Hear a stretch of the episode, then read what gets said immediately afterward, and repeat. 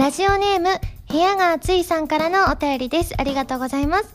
ハラミ、こんにちは、こんにちは。早速ですが、はらまるくんは食べると美味しいそうですね。ハラミもたまに食べているそうですが、一体どのような味と食感がするのですか？もしよろしければ教えてください。ということでいただきました。そうですね。はらまるくんすごく美味しいんですよ。お腹が空いた時に食べるんですけれども、はらまるくんの中はあんこが入っておりましてですね、外はマシュマロでございます。からちょっとね小腹が空いたなーなんていう時にはですねあの食べさせてもらうんですけれどもたまにねはらまるくんを食べ過ぎるとアンパンマンがあのなんか食べさせすぎてなんかうわーってフラフラってなるみたいにたまにはらまるくんもっていう風になっちゃうので私もお腹が空いてるからってはらまるくんを食べ過ぎないように気をつけてます、えー、食感はマシュマロの柔らかさがですねはらまるくんのねあの何て言うんでしょうね特徴であったりするので皆さんぜひですねはらまるくん見かけてお腹空いた時には糖分取りたいななんて時にはぜひはらまるくんを食べてあげてください。というわけで今週は原由美のはらまるくん丸かじりラジオ。改めましてこんばんは。原由美です。原由美のまるまるラジオ略してはらまるこのラジオは毎回皆さんのお便りによってタイトルを変えるというちょっと変わった内容になっています。はい。ということで今日は実はこの「はらまる」の前の時間でイヤモニを作ったんですよね。もちろん私イヤモニ持ってはいるんですけれどもあの新しいイヤモニをねあの作っていただけるということでですねあの今回はねすごくねあのねデザインにこだわって作っていただくんですけれどもなんか今私が持ってるやつって透明に片耳右耳が赤で左耳が青色になっている感じなんですけれどもちょっとまあ中の機能性も若干違ったりはするんですけれどもあのあさみさんと私とあと浜田 P もねあの3人で作ったんですけれども浜田さんが銀色あさみさんが金色。私はブロンズなんですけれどもあのブロンズってね言うとなんかあんまりこうイメージ湧かなかったりするんですけれどもあのあれです。10円玉とかと同じ色なんですけれどもすごく女の子らしい色ですっごく綺麗なんですよね。まだね完成はちょっと先ではあるんですけれどもあの結構こだわってこの原由美のロゴあるじゃないですか。お花っぽいようなロゴとかを入れていただけるということで、まあ、その色とかロゴの入れ方とかも全部あの自分で好きなように指定させていただいたりしたのでちょっとね今後のライブとかでもおそらく活用することになるかと思います。まあせっかくここでね「はらまる」でお話もさせていただいたので仕上がったものはですね皆さんにご覧いただきたいなと思っておりますのでねおそらく9月のライブでもつけるんじゃないかななんていうふうに思いますのでねぜひぜひ皆さんも見てみてください。それでは最初のコーナーに行きますよ。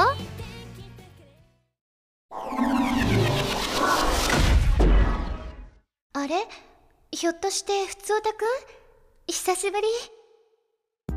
このコーナーはテーマに関係なくいろいろなお便りを読んでいくコーナーです。いわゆるふつおたです。ちなみにコーナータイトルですが現状は毎回変わります。え今回いただきましたのはほっこりしんじくんからいただきました。高校時代の同級生と10年ぶりに再会した風でございます。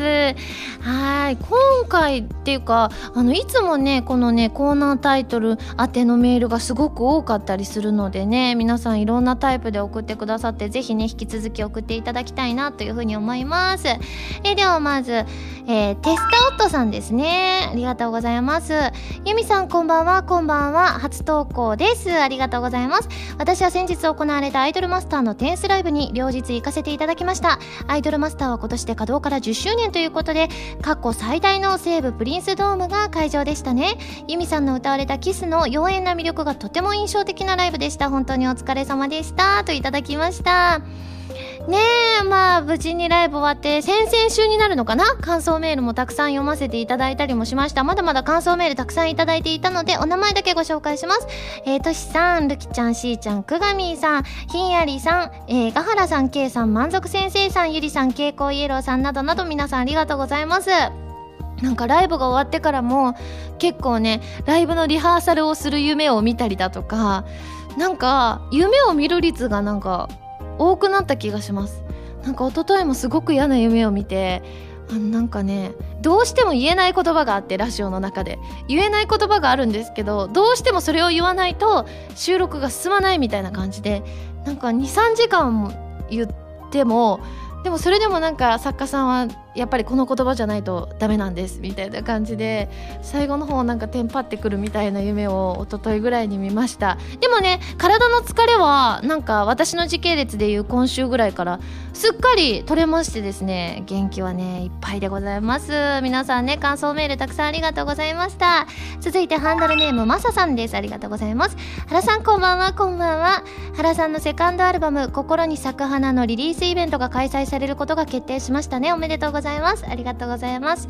東京大阪名古屋横浜での全8会場で行われるとのことですね。早速ですが CD を予約していたお店に応募用紙をもらいに行ってきました。ありがとうございます。ところで少し話が変わるのですが今回のアルバム「心に咲く花」のレコーディングやミュージックビデオの撮影そしてサードソロライブの準備などはそろそろ始まったのでしょうか？よろしければお話できる範囲で構いませんのでお話ししていただけないでしょうか？最後にセカンドアルバムの発売サードソロライブリリースイベントととっても盛りだくさんですごく楽しみです。暑い日が続いていますが熱中症や体調を崩されたりしませんように気をつけてくださいねといただきました。はいということでリリースイベントが発表されましたね。いやー今回8会場ということでまたね大阪と名古屋行けて嬉しいなって思うんですけど。あどうなんだろう？大阪と名古屋ってどっちが先なんだろう？私ねなんか前回のインプロビゼーションが大阪が先で次が名古屋だったんですよね。私その逆結構好きだったりするんですよ。名古屋が先でその後大阪みたいなのが好きだったりするので。ちょっと今回はどうなのか私まだ日程をねきちんと把握できてはいませんが。でもきっとね名古屋この前の名古屋とかだとなんか名古屋の方で初めて来ましたって方がすごく多かったんですよ。だからちょっとね始めてきましたって方もいつも来てくださってる方もぜひね参加していただきたいなと思います。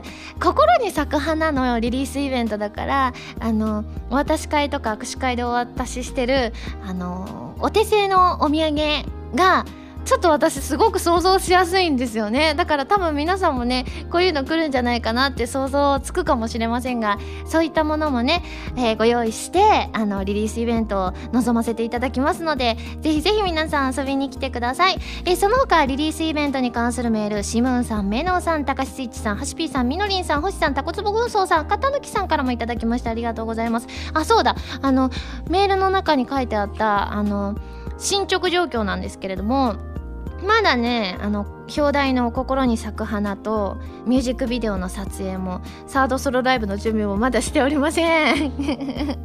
でもあの「心に咲く花」の曲はあのほぼほぼ仕上がってですねすんごいいい曲なんですよ。私本当にあのテンション上がっちゃって「心に咲く花」のアレンジが仕上がったやつをまあ、あの最初のねあのデモの段階でもテンション上がったんですけれどもアレンジが上がった段階のを聞いてテンションが上がって思わずあさみさんに「すごいいい曲!」っていう風に送ったぐらい今回はもうね私のすごくお気に入りな感じの曲に仕上がりそうでございます。あのあとは今までの表題曲にはないパターンの曲だなとも思いますのでですね。ちょっとね頑張ってレコーディングに臨みたいと思います。まあミュージックビデオの撮影とかもね今後あると思いますので「はらまる」の中でもお話ししていきたいなと思います。じゃあ続いて、ハンドルネームもえぴーさんです。ありがとうございます。ハラミー、こんにちは、こんにちは。150回の放送聞きました。特にハラミーのギターを聴けて嬉しかったです。私は軽音部に入っていて、ギターをかじっていたのですが、えー、挫折してしまったので、ブランクがあったのに綺麗な音を弾けていてすごいと思いました。みんなでこのラジオを作っているとおっしゃっていましたが、私も少しでもお手伝いできるようにメールを送っていきたいと思います。といただきました。ありがとうございます。ねえ。ブランクそうですよ。はらまるでしか触ってないからあのブランクの歴はかなり長いことになっておりましたがそうやってね褒めていただいて嬉しいなと思います。また何かの折にね復活するかもしれませんのでねその時も綺麗な音が出せるように頑張りたいと思います。では最後みのりんさんです。ありがとうございます。ゆみさんこんばんは。こんばんは。8月5日は2の牛といって2回目の土曜の牛の日ですね。今年は7月24日と合わせて2回も土曜の牛の日があるんですね。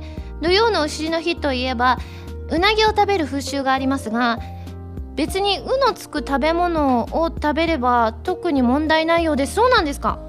ですのでうどんもいいですし梅干しや売りでもいいそうです。でもやっぱりうなぎが食べたいので食べちゃいますね。しかし夏はうなぎの旬ではなく10月から12月が旬のようです。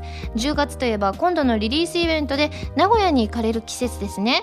名古屋で旬のうなぎを使ったひつまぶし。今から名古屋グルメが楽しみですね。由美さんは土曜の牛の日何を食べましたかと。私土曜の牛の日が分かんないんです。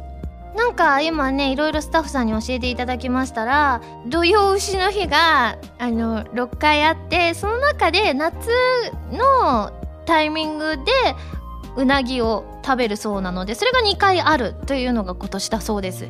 私はね全然ね意識したことないです。土曜の牛の日。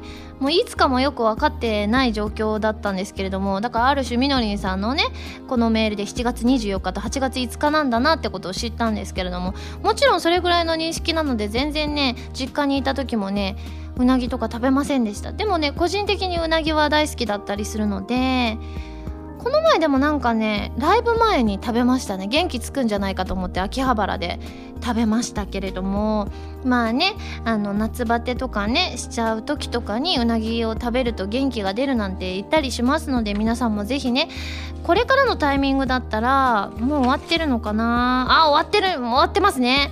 なのでねぜひ来年のね土曜の牛の日私もちょっと意識できたら覚えてたらね食べてみたいと思います。ということでこのコーナーでは皆さんからのお便りをお待ちしております。普通おたがかりまでお送りください。以上。あれ？ひょっとしてふつおたくん？久しぶりでした。私原由美の6シングル「インプロビゼーション」が好評発売中です。表題曲の「インプロビゼーション」は XBOX One 用ソフト「ミステリート F 探偵たちのカーテンコール」に収録される「ミステリート2ベアエルエンカウンター」のエンディングテーマ。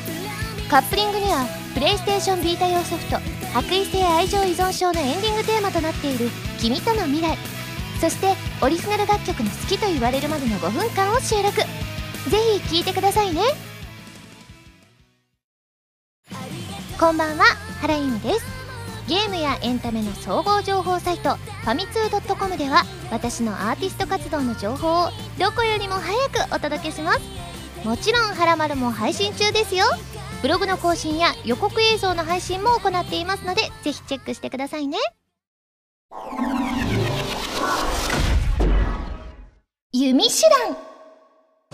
このコーナーは全国各地の名産などを私原由美が実際に食べて皆さんに広めていくコーナーです。今回も名産をいただいて最大で星3つまでで採点させていただきたいと思います。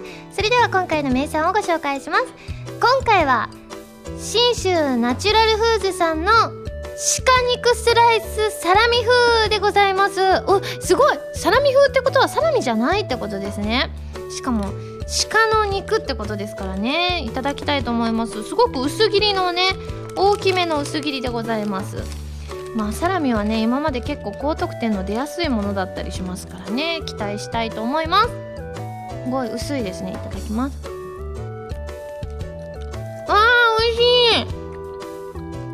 あサラミだ。これは。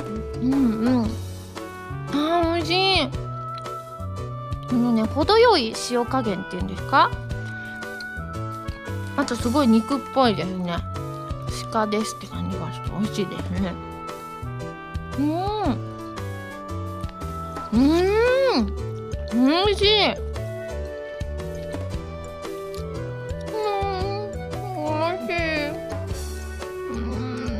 なんかね食感もちょうどいいですね。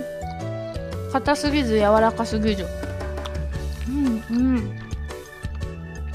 あー美味しいですこれ。良い。良いですね。ということでごちそうさまでした。早速採点をしちゃいたいと思います。ユミシュランの評価は星。2.9です。まあ私がねサラミを好きだということが大いに影響したとは思いますけれども。ねえということでですね美味しくいただきましたので今回も感想生 CM として披露したいと思います。今回どうしようかなって思ったんですよ。で鹿のねパッケージだったりするので鹿にしようかなって思ったら前に鹿やったそうなのでちょっと鹿じゃなくてサラミっていうところにね注目して今回メールを作るメールじゃない CM を作りました。はい聞いてみてください。CM スタート。皆さんこんばんは。ハラミーの双子の妹サラミーです。お姉ちゃんの名前もとっても美味しそうだけど私の名前もとっても美味しそうでしょ？みんなもぜひ私を食べてね。はあ。信州ナチュラルフーズ。鹿肉スライスサラミ風。はいということでえでも出してないかな。サラミを食べた時にサラミってキャラ出してたらごめんなさいね。ということでこのコーナーでは全国の名産情報を募集しています。名産をお送りいただくのではなくどこの何が美味しいかといった情報をメールでお送りくださいね。以上「ゆみしゅらん」のコーナーでした。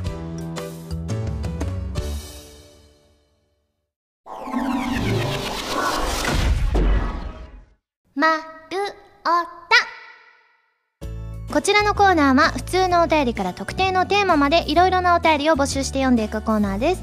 募集していたテーマはこちらの3つです。まずもしかしたらあれって大チャンスだったんじゃと思っていること。そしてりょうさんから頂いた今までにされた無茶ぶり。そしてラジオネーム山岸整列さんから頂いたこのお化け屋敷全然怖くないなぜ？でございます。まずもしかしてあれって大チャンスだったんじゃって思っていることから参ります、えー、ハンドルネーム ZNT くんです。ありがとうございます。定期テストでは学年約200人中20から30番目くらいの僕をなぜか家が近くで同じクラスだったからという理由でなんとその女の子の家でしかも2人っきりで勉強会をしました。その女の子は明るく真面目でしたがテストでは学年のちょうど真ん中ぐらいだったので主に僕が教える側だったのですがその頃は勉強なんて一人黙々とやるのが一番いいのにしかも定期テストくらいなら授業に出てれば6割はわかるでしょうというひねくれた考えだったのでテンションはとても低かったです。その後もその女の子は当時流行っていた恋空の映画を見に行こうと誘ってくれたりにゃー野球部だったので夜に素振りをしているところへやってきて近所を散歩したりと、えー、学校外でも会うことが多かったです。高校が別々になってもしばらくは遊びに行ったりもしましたがだんだんと疎遠になりましたが振り返るとあれはその子なりのアプローチだったのではとも思え大チャンスだったのかなと思います。いやーこれ絶対 ZNT 君のこと好きだったでしょ。私恋空の映画好きなんですけれども普通に。だってあれなんかちょっとカップルな感じしません？いやー野球部だったので夜に素振りをしてるところへやってきてってキャー！いいいいですね。あらなんかすごい青春な感じがして素敵ですね。続いて星空のガーディアン伯爵さんです。ありがとうございます。一昨年友人にバーベキューに誘われたのですが体調があまり良くなかったのでお断りをしました。その後話を聞くと男性より女性が多くカップルもできたというとっても楽しい会だったようであの時参加していれば今年の夏も一人で憂鬱に過ごさなくてもよかったんじゃと思い軽くへこんでおります。ハラミーはお誘いを断って後悔したことはありますか？といただきました。あ女性が多かったパターンでカップルもできたって聞くと確かにね。なんかあ行けばよかったなって思いにもなるのかもしれませんけれども。お誘い私ねあんまり断らないんですよね。誘われたら基本なんかよっぽどなんか都合が悪くなければ仕事とかとかぶってるとかがなければ基本的に行くので後悔したことかなでもなんかちょっと体調崩した時にちょうどなんか打ち上げで美味しい焼肉をしかもすごくいい焼肉を食べられるっていうタイミングがあったんですよ。それはね家で一人でなんかあのファミレスの出前取ったんですけどもうなんかあんまり家から出られる状況じゃなかったのであ皆さん今頃お肉食べてんのかって考えながらなんか過ごした覚えはあるのでねえお肉なかなかそういったお肉って自分では食べなかったりしますからね。それはちょっと後悔したポイントだったかもしれませんね。続いて国大さんです。ありがとうございます。もしかしたらあれって大チャンスだったんじゃと思っていることですが大学の先輩に一緒に起業しないかと誘われたことですね。さすがに無理だろうと思い断ったのですが実際かなり苦労したようですが現在は軌道に乗って結構いい生活をされているようです。あそこでもし首を縦に振っていたら今頃全く違う人生だったんだろうなと思うと大チャンスだったのかもしれませんといただきました。わすごいですね。確かに起業っていうとねすごくねあの成功すればいいですけれども必ずしも成功するわけじゃなかったりもするから確かに、まあ、断るっていう選択肢も大いにありだなとは思いますけれどもね。まあでもその時国大さんがねそういう風な選択をなさったってことはきっとねそっちを選ばなかったことによって得られたこともたくさんあったりすると思うのでどっちでもきっとねなんか幸せなんじゃないかなとは思うんですけれどもでもねラルクでもそういったことがあってラルクのケンちゃんもあのベースのてっちゃんにねギターでラルク入らないかっていう風に誘われたんですけれどもその時なかなかあのもうね就活中かなんかでねもう結構いいところまで行っててですごくいいところにこう就職が決まりそうかなんかそういった状況だったんですよ。でもなんかラルクに入ってみようかけてみようみたいな感じで入って結果ねもう大成功だったりするわけじゃないですか。だからそういうのってその時々の判断ってねえ大切なんだなっていうふうに思ったりもしますね。はいということで続いて今までにされた無茶ぶり参ります。ラジオネームあすかさんです。ありがとうございます。私が今までにされた無茶ぶりですが社員総会にて全国の社員が集まる前で演説をすることになった時のことです。演説の直前に社長に声をかけていただきその時に演説の原稿を見せてくれと頼まれました。そしてお見せしたところつまらん。もっとなんか面白いことやってと半分命令のような無茶ぶりをされました。何も思い浮かばずノープランで舞台に立ちました。頭が真っ白になりましたが何かしなければならないので即興で原稿を作ってきましたがこんなものは必要ありませんと原稿を破り捨てそこからの勢いだけのトークと特技のモノマネをしてなんとかしのぎきりました。皆さんお酒が入っていたこともありなんとか無事終えることができましたが終わった後緊張から解放されてものすごくお腹が痛くなりました。ちなみに今でも先輩からモノマネを求められいじられています。あらでもモノマネ上手って羨ましいなって私的には思うんですけども勇者ですね。だって社員総会で全国の社員が集まる中で特技のモノマネをするっていうのはねだって社員総会っていうとなんかちょっと真面目な場なのかなって思っちゃうじゃないですか。いやー飛鳥さんかっこいいですね。続いて雪月花 P さんです。ありがとうございます。学生時代私は体育学部で、えー、バスケ部だったのですがカバディ同好会の友人に頼まれてカバディの大会に出ました。移動中にルールを簡単に説明されぶっつけ本番で試合に出ると相手は屈強なインド人でした。どうやら国際親善を目的とした大会のようで素人のまま日本代表チームとしてカバディを全うしてきました。すごい。カバディって結構激しいですよね。多分。私もなんか聞いたことあるんですけれどもすごいですね。あの現地のね現地というか本場のインド人の方とされるっていうのはね鍛えられたんじゃないでしょうか。続いて笠野場さんです。ありがとうございます。僕がフランスのレストランで働いていた頃の話なのですが副料理長から何か日本料理をまかないで作ってよ。材料は買ってくるからと言われたことがあります。餅が好きだった僕は餅を買ってくるよう頼んだのですが買ってきたのはなんと米のままの状態のもち米でした。某砂糖の切り餅のようなすぐ焼けるやつを買ってくると思い込んでいた僕は大慌て。パティシエから生地の伸ばし棒を借りて蒸したもち米を3時間ほどひたすらガンガン叩いた末ようやく美味しい餅が出来上がりました。後日ひどい筋肉痛になりましたがレストランのみんなが美味しいと喜んでくれたようでかなり嬉しかったですと。すごい！あれもち米ってやっぱり3時間ぐらいかけないとお餅っぽくなんないんですね。すごい！なんかねまかないってね結構短時間にパパって作って、まあ、皆さんパパって食べるイメージだったんですけれどもすごく 筋肉痛になられるまでってね。まあでもなかなかもち米から餅を作る機会ってないかもしれませんからね。続いて最後ですね。南風パワーさんです。ありがとうございます。えー、自分がされた無茶ぶりは学生時代にサークルの先輩からクリスマスパーティーの余興でスト2のエドモンド・ホンダの必殺技スーパー頭突きを再現してくれと言われたことです。ただのスーパー頭突きなら勢いをつければなんとかなりそうなのですが先輩から言われたのは小スーパー頭突きだったので大変です。これ「小」ってちっちゃいっていう字ですね。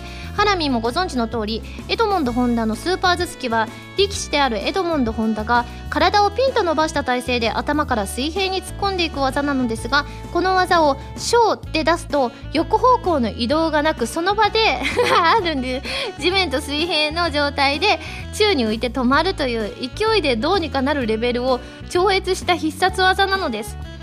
通に再現してもビターンと地面に落下すること必至、えー、絶対怪我します。思わず頭を抱えた自分でしたがそこに優しい先輩が代替案を出してくれたので自分はクリスマスパーティーで変身パフォーマンス付きの変態仮面のコスプレをして 危機的状況をなんとか出したのでした。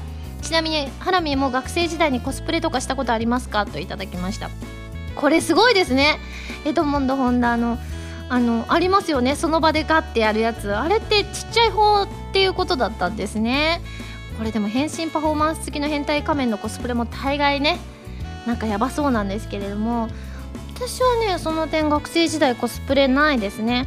あの看護師さんのねお洋服。あの本当のなんか看護師さんのお洋服はあの劇の中でね「はらまる」の中でも話したかもしれませんけれども学生時代にみんなでやった演劇の中で来ました。でもそれはあの本当にねドン・キホーテとかで売ってる感じのあのちょっとなんかねあのキャッって感じではなくてガチのあの看護師さんの同級生から借りたあの制服だったので全然あの丈も長めだったんですけれどもそれぐらいですかね。でもあとは仕事柄ねやっぱりねあのこの仕事してからコスプレする機会ってねめちゃめちゃ増えましたよね。だってこの前だってチャイナドレスをね着たぐらいですからね。はい、まあ、今後もねあのチャイナドレスあのはらまるの登録かなんかがあったら着たいなとは思ってますのでね。ちょっとはらまるの登録私あのちょっとスタッフさんにねさらにお願いをしてですね実現させたいと思います。では大喜利参ります。このお化け屋敷全然怖くない。なぜ参ります？ハンドルネームたかしスイッチさんです。ありがとうございます。このお化け屋敷全然怖くない。なぜ？前の客2人がキャラを演じながら歩いていてそっちに気を取られたからこれ。私じゃん。私とあさみさんじゃん。そうだ。私とあさみさんが読売ランドに行った時に 博愛のねあのやったんですよ。楓先生とあの五木さんをね。そっか。そうすると確かに怖くないかもしれませんね。この人たちなんだろうってなりますからね。続いて ZNT くんです。ありがとうございます。このお化け屋敷全然怖くないなぜ？明日からまた仕事だ。という現実の方が怖いから。そうですよね。いや私たちはよく分かりませんよ。だってねあのー、不定期だったりするからお休みがね。でもきっとねサラリーマンの方とかはね日曜日の夜とかになるとねあの憂鬱な気持ちになるんじゃないかななんていうふうに思いますね。あ郵便局時代はあそうそうそう郵便局時代はねよく分かりましたあのね月火水木金ってあってカレンダー通りだから今月はいつあの祝日があるかっていうのを大体チェックしてたし今もう祝日分かりませんしであのまあ、水曜日がきついって言われがちなんですけど私は木曜日の方がきつくてなんか木曜日のね4日目の疲れがたまり具合とでもまだあるっていう木曜朝が一番辛かったなって思います。なのでねある種そうだ私も皆さんの気持ちが分かりました。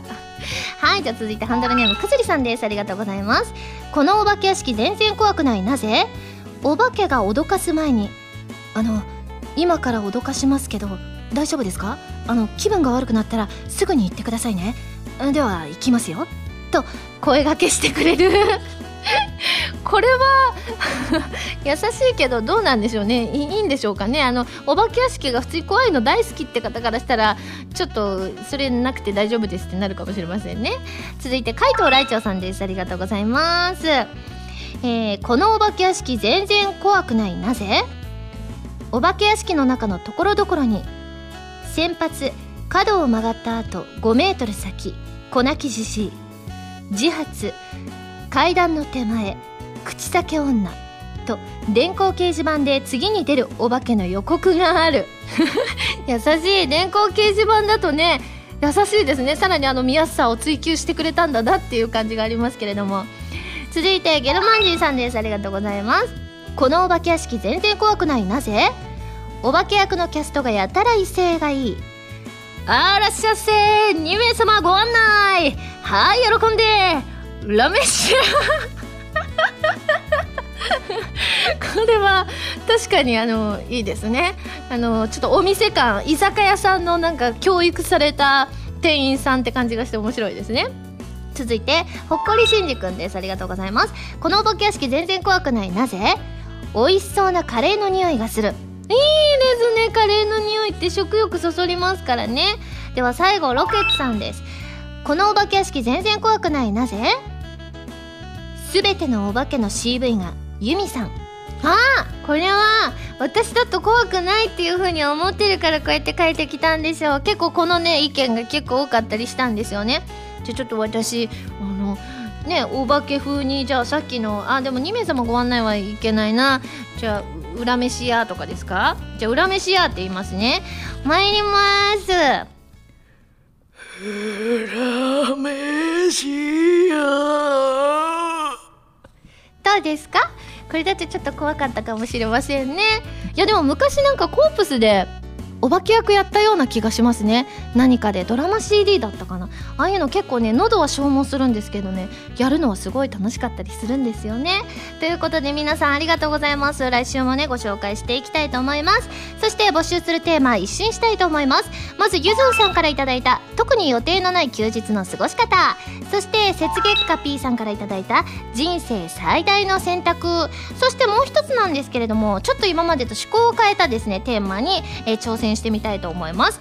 えーね、とそのねテーマなんですけれども一行物語というものでございましてですねちょっと説明しますとですね昔々あるところにおじいさんとおばあさんがいましたという文章から続く文章を皆さんに1行ずつ考えてもらってそれを組み合わせて一つの物語を作ります例えばおじいさんは山へ芝刈りにおばあさんは何々とか書いて送ってくださいまあこれ1行ですね。で、えー、1回ごとに物語を完結させます。物語の最初中盤ラストなどいろいろなところに入る文章を考えて送ってください。物語をまともな流れにするのもとんでもない方向に行かせるのもどちらでも OK です。あとねすごい人は1人で最初から完結まで書くのも OK でございます。なのでですね皆さんに、えー、こうやって送っていただいてですね一つの物語を完成させたいと思います。はいということでテーマをおさらいしますと特に予定のない休日の過ごし方人生最大の選択そして一行物語こちらは、えー、お話をぜひですね最初中盤ラストなどでですねぜひいろんなパターンで送ってみてください。あとはテーマのネタや自炊のネタも募集しています。丸太ではテーマのお便りからそれ以外のものまでいろいろなお便りを募集していますよ。どしどしご応募ください。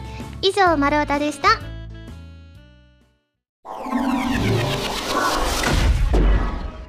はらまるリスニングプラス。こちらは私、原由美の新曲をお届けする視聴コーナーです。今回皆さんに聴いていただくのは、2015年5月27日発売の6シングル、インプロビゼーションから、君との未来をお届けしますよ。こちらの曲は PSB 対応ソフト、白衣性愛情依存症のエンディングテーマとなっております。なのでね、ゲームと合わせてチェックしていただきたいなというふうに思います。ぜひぜひ聴いてみてください。君との未来。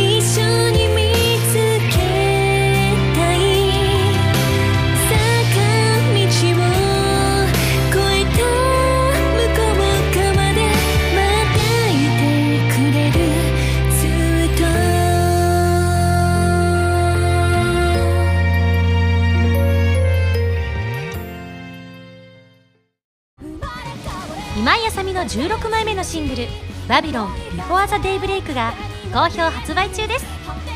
新曲「バビロンのほか任天堂 3DS 版「コープスパーティーブラッドカバーリピーティッドフィア」オープニング曲「シャングリラ2015バージョン」SSG のミュージックパズルで制作している「ディープオブフェイスが収録されています。皆さんぜひ聴いてみてくださいね。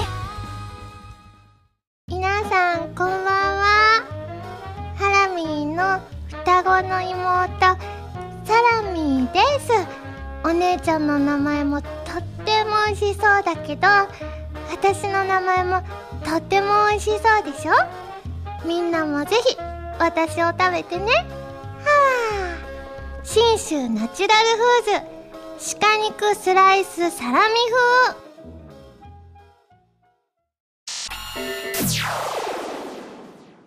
ピックアップファミ通ニュース。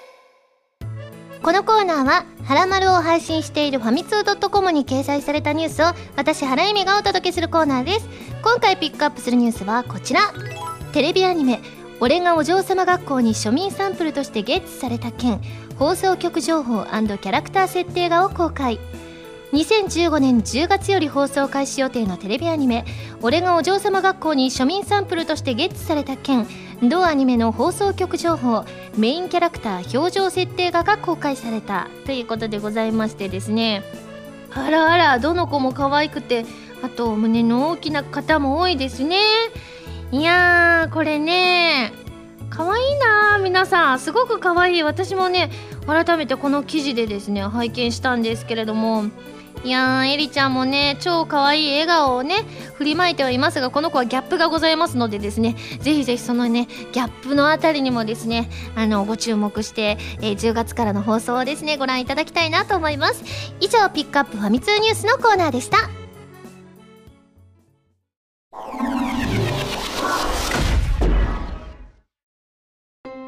エンディングです。それではここで私からのお知らせです。私のセカンドアルバム「心に咲く花」が2015年9月25日に発売されます。ブルーレイ付き版 DVD 付き版通常版の3種類があります。ご予約をお願いします。さらにサードソロライブ「心に咲く花」も開催されます。2015年9月12日が東京豊洲ピット。2015年9月26日が大阪サンケイホールブリーゼとなっております。ぜひ来てくださいね。番組では皆さんからのメールを募集しています。普通歌はもちろん各コーナーのお便りもお待ちしています。メールを送るときは題名に各コーナータイトルを本文に本文にハンドルネームとお名前を書いて送ってくださいね。メールの宛先ははらまるのホームページをご覧ください。そしてここでお知らせです。第4回はらまる CM 大賞を実施します。第72回から150回まではらまるブログで投票できますのでぜひぜひよろしくお願いします。久々のねはらまる CM 大賞ということでこの期間はまあゲストさんも多かったこともありですね。すごくね名作が多いんですよね。なので皆さんこれを機にですねあの振り返っていただいてですねぜひぜひ投票していただきたいと思います。よろしくお願いします。次回の配信は8月15日土曜日になります。それではまた来週土曜日にハラマル気分でお会いしましょう。お相手は原由美でした。バイバーイ。